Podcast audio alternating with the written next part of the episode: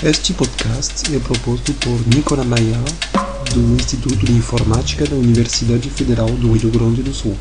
Mais informações www.ine.ufrgs.br barra Tio Nicolas, N-I-C-O-L-A-S. Eu vou passar ao IAC, é uma demonstração. O IAC é mais uma ferramenta da mesma família do Lex, vem da mesma época, dos mesmos desenvolvedores. É um uso realmente muito semelhante ao Lex. A versão moderna da GNU se chama Bison. É essa versão que nós vamos usar, mas a interface, assim como a interface do Flex ficou semelhante à interface do Lex, a interface do Bison é igual à interface do IAC. Vamos falar do IAC. Um projeto bem usado para várias ferramentas do mundo do Unix e do Linux depois. É uma ferramenta importante de conhecer. Implementa o parser bottom-up, o LALR de 1, que eu mencionei rapidamente no slide há alguns minutos atrás. O funcionamento do IAC é exatamente idêntico ao funcionamento do Lex. Vocês vão escrever no arquivo txt uma gramática, de acordo com a sintaxe que eu vou apresentar daqui a pouco. Eu digo um arquivo txt, eu quis dizer um arquivo textual. A extensão é y. Usa-se o IAC para compilar esse arquivo que descreve a gramática. A partir da compilação dessa gramática, o IAC cria para vocês um programa C que implementa um parser bottom-up que reconhece a gramática.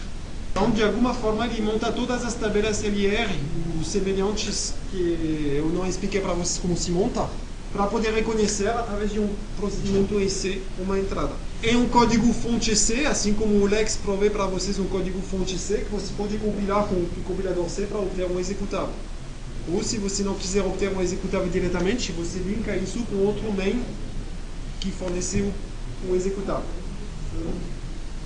Uma coisa fundamental de entender, que eu espero eu vocês já tenham todos entendido, é que o IAC sendo um parser, um analisador sintático, ele reconhece sequências de tokens. Consequentemente, ele tem que chamar um analisador lexical para recuperar tokens.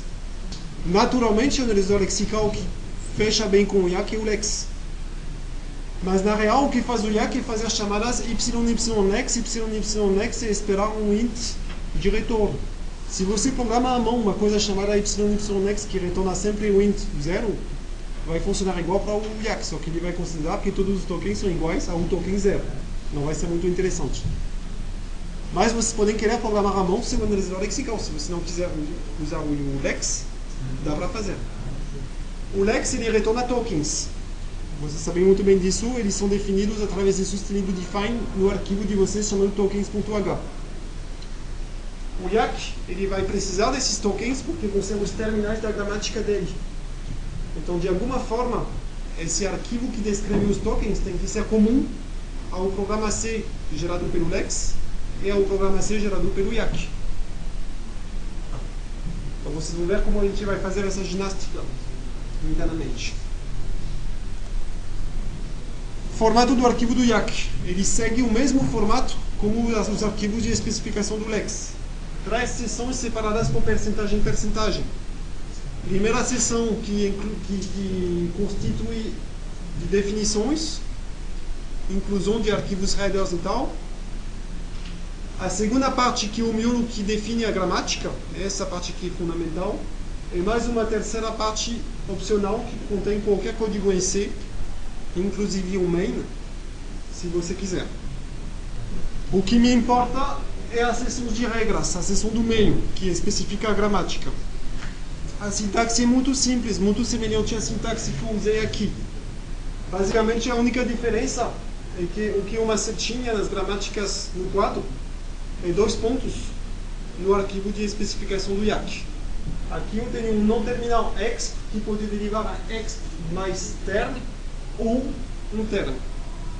O ponto vírgula encerra a sequência de alternativas das derivações a partir de um não terminal dado.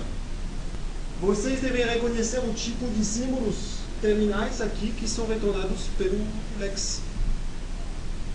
A seção de definições ela vai conter código também semelhante ao que inclui o arquivo de especificação do Lex de vocês, o ponto .l, os include aqui, que vão ser copiados para o código C gerado que implementa o parser. Só que coisas a mais vão aparecer. Essas coisas a mais são bem importantes. Uma coisa a mais que vai aparecer é uma diretiva desse tipo, percentagem token, e depois a lista dos tokens da sua gramática, dos terminais da sua gramática. Se você quiser usar um símbolo start na sua gramática que não seja um símbolo da primeira produção da gramática, se usa a diretiva percentagem start para dizer o start é text. É opcional porque o default de ACT é pegar a primeira, o primeiro no terminal que aparece como sendo o start. Como em geral a gente gosta de escrever a gramática numa ordem lógica, começando pelo start, uh, essa, um default do, do YAC é, é, relativamente normal. Como a gente vai querer usar o Lex junto com o YAC, vocês vão ter que compilar junto os códigos C que vêm do Lex e do YAC. Vocês vão ter um scanner.l compilado através dessa linha, lexscanner.l, isso vocês já sabem. Vocês vão ter uma gramática.y compilada com IAC através dessa linha aqui. Vocês vão ter, graças à compilação do Lex, um arquivo chamado lex.y.c. A compilação do, pelo IAC vai gerar um arquivo C chamado por default.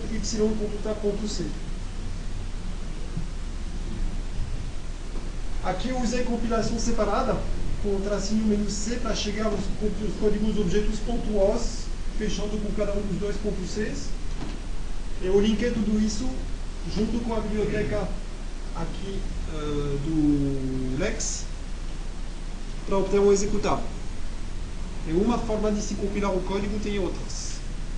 É o importante é entender que tem que gerar cada um dos códigos C separados do analisador lexical e do analisador sintático e depois compilar isso tudo para obter um executável. Aqui tem uma coisa que está escondida. Vou mostrar código fonte daqui a pouco para vocês. O código y.ta.c, que implementa o parser, o analisador sintático, ele precisa conhecer os tokens. Conforme eu acabei de explicar, os tokens vão ser especificados na gramática através da palavra reservada percentagem token e a lista dos tokens. Então, uma, uma coisa muito útil do YAC é que a partir dessa ou dessas linhas, pode ter mais de uma, que definem os tokens, ele extrai essas linhas e gera um arquivo .h com os sustenidos define que até agora vocês fizeram à mão para definir que cada um dos tokens tem um valor constante em alguma coisa. O que faz isso é o flag menos tracinho D aqui. Quando eu compilo meu deck.y com o Tracinho menos D, vai ser gerado automaticamente o arquivo chamado y.ta.h, que é o equivalente do tokens.h de vocês, que contém, entre outras coisas, uma lista de sustenido define token número 1, algum valor constante. Sustenido define token número 2, algum valor constante. Esse arquivo y.ta.h ou vocês vão renomeá-lo de tokens.h para que seu código Lex ache aquele tokens.h, que seja consistente com o que o YAC vai usar, ou você para de usar o token.h que vocês têm e vocês botam um diretivo, um sustenido include y.da.h no seu arquivo Lex. Exemplos. Aqui o arquivo de entrada do Lex, um ponto L, que me retorna algumas, que me reconhece algumas expressões regulares triviais. Um caractere A minúsculo único, ele retorna um token chamado A. Parêntese, parêntese, vírgula, ele me retorna três tokens que tem aquele nome. Para vocês agora deve ser trivial isso. Vejam o include y.t.h. É esse arquivo que vai conter a declaração desses quatro tokens, o sustenido define associado a esses quatro tokens. Só isso. É trivial porque eu quero reconhecer uma coisa bem simples. A partir daí, eu tenho também um arquivo de especificação do IAC. Primeira seção, alguns includes uh, triviais. Um deles é o código do humanizador lexical aqui. Como eu mandei um e-mail explicando que não era para incluir arquivos.c, eu vou tirar isso aí. Mas no meu e-mail eu disse que alguns casos bem específicos e controlados se podia fazer. Era um desses casos aqui. É melhor não fazer, então não vou fazer. Não preciso. Aqui eu declaro meus tokens, um por um. Os, vejam bem que são os mesmos tokens que estavam no no arquivo de especificação do Lex. Eu tomei o cuidado de definir especificamente o símbolo start como sendo S aqui. Eu não precisava porque é o primeiro que aparece. Então isso a rigor é, é um detalhe. A minha gramática é bem simples. O meu start pode derivar em A ou A, abre parênteses, L, fecha parênteses. É só isso. E meu não terminal L pode derivar em S, o próprio start, vírgula L, o S. Isso vai me reconhecer construções do tipo A, A, A. Dizer que não é muito interessante esse A, poderia ser um identificador ao invés do A seria uma coisa que representaria chamadas a procedimentos. E só tem isso. Tem, tem um main. Eu programei a mão um main, eu não precisava porque a biblioteca me, me tinha fornecido um main, mas preferi personalizá-lo. Por que, que eu quis personalizar esse main? Só para explicitar através de uma mensagem que se a função YY parse gerada pelo IAC retornar o código correto, eu vou escrever o programa passou pelo erro sintático, senão eu vou dizer o meu programa não passou. As, erro de sintaxe. Compilo isso aí, eu vou deletar as coisas parasitas aqui. Tá certo? Só tenho meus dois arquivos aqui.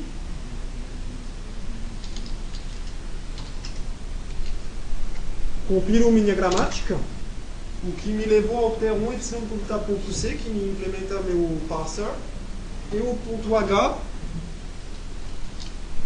que conforme eu expliquei em algum lugar, vocês estão vendo aqui sustenido define a não sustenido define é a opção "-d que criou esse arquivo com os defines associados a meus tokens tais como especificados pela palavra token no arquivo .y. Como esse y.h está incluído pelo meu uh, scanner, agora o lex.y.c passa a incluir o y.h e vai conhecer os tokens que ele tem que retornar.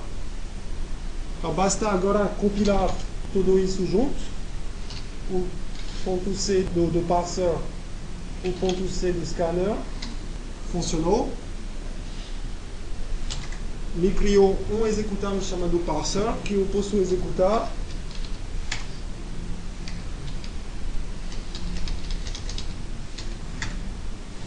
Ctrl D, cifrão para dizer acabou a entrada. Ele analisou, usando um algoritmo bottom-up, e reconheceu essa construção como de acordo com a gramática. Se eu executar aqui, ele me disse isso não é reconhecido pelo nível sintático. Ok? Eu tenho, eu tenho um controle errado. Pode haver a palavra vazia, basta escrever uma derivação em nada. Aqui, o S agora pode derivar na palavra vazia. Então, era o primeiro exemplo. Muito rapidamente, segundo exemplo aqui vocês devem começar a reconhecer coisas um pouquinho mais semelhantes ao tipo de construções que vocês têm com esses tokens, abre parênteses, dígito, fecha parênteses. Para cada uma das regras que manipulem símbolos da sua gramática, vocês podem associar ações, ações semânticas, na verdade, que são instruções em C, concretamente no IAC, que vão manipular os atributos associados a cada um dos símbolos. Esses atributos no IAC são acessados através das variáveis reservadas cifra 1, alguma coisa. Cifra 1, cifra 2, cifra 3 para acessar os atributos associados aos, não, aos símbolos à direita da posição. Aqui o cifra 1 é o atributo desse aqui, desse símbolo aqui. O cifra 2, se existisse, seria o atributo associado a esse terminal mais, o cifra 3, associado a esse aqui. A variável cifrão cifrão é o atributo associado ao símbolo à esquerda da regra. Então aqui o que está escrito é que eu calculo um atributo associado ao E que vai ser reduzido como sendo a soma aritmética dos atributos associados a cada um dos dois E's à direita da minha regra. Ok? O que vocês vão fazer não é calcular somas aritméticas. No caso, vocês vão dizer que um atributo associado ao E à esquerda vai ser um nó de uma árvore de ligação, que vai ser um nó cujos filhos vão ser os nós associados aos símbolos da direita. Então, vocês vão ter aqui um cifrão cifrão igual create node, cujos parâmetros vão ser os atributos node associados a esses E's aqui. Só que, para que vocês possam usar atributos que sejam nodes, que sejam nós, vocês vão ter que dizer em algum lugar que o tipo dos atributos é um struct node asterisco. Seja o que for a implementação que vocês têm.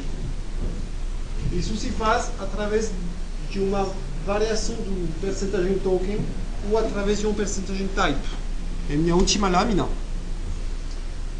Vocês vão ter que dizer coisas do tipo meu símbolo no terminal E vai ter atributo de tipo nó. Nó sendo um tipo abstrato que você implementa.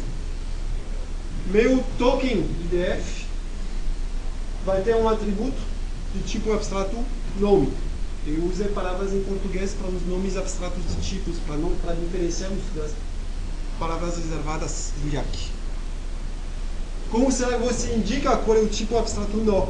Através do percentagem union, onde vocês têm programado, isso vem na primeira parte do IAC, que o nome abstrato, o tipo abstrato nome é um char asterisco, que o tipo abstrato nó é um nó asterisco. Certo?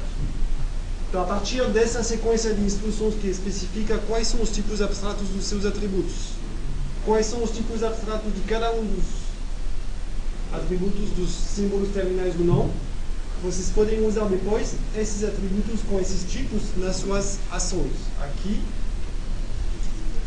uma vez que o símbolo no terminal E tem atributo de tipo nó, eu posso usar cifra 1, que é o atributo desse E, cifra 3, que é o atributo desse E, numa chamada createNode, que vai usar dois nodes como primeiro argumento, como primeiros argumentos, com um rótulo de tipo char asterisco aqui para definir o atributo node do E aqui.